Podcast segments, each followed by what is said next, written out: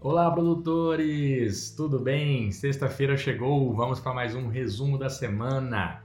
E vamos começar com notícias sobre o milho. A saca do milho atingiu R$ 68,12, forte alta de mais de 7% no acumulado da parcial de outubro.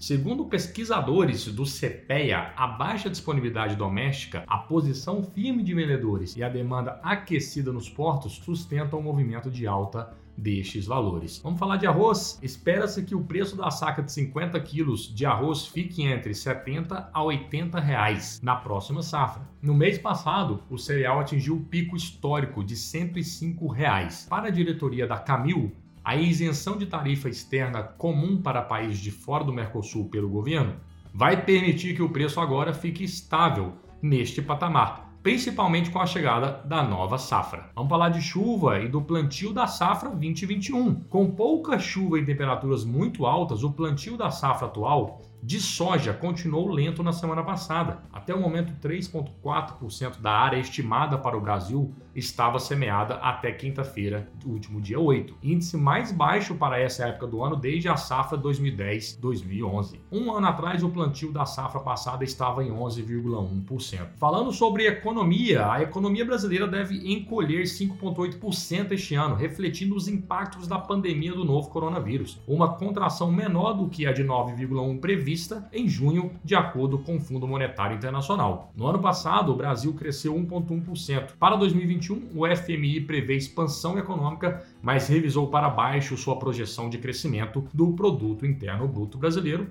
de 3,6% para 2,8%. Vamos falar de soja. Os preços da soja seguem atiçando as comercializações antecipadas no estado do Mato Grosso. E não estamos falando somente da safra atual, a 2021, mas também da safra 21-22. Segundo o levantamento mensal do IMEA, as duas safras estão com ritmos de vendas bem superiores ao mesmo período de 2019. Vamos falar de café. As exportações do café atingiram um recorde histórico para setembro, com 3,8 milhões de toneladas embarcadas, de acordo com o Conselho dos Exportadores de Café do Brasil. O Brasil exportou 3,8 milhões de toneladas, maior volume já embarcado para o mês, um aumento de 8,6% em relação ao mesmo período do ano passado. E continuando falando de exportação, o Brasil deve exportar em outubro 2,3 milhões de toneladas de soja e 5,3 milhões de toneladas de milho, projetou a Associação Nacional dos Exportadores de Cereais, a ANEC. Em relatório, as duas projeções foram elevadas ante a semana anterior, quando a expectativa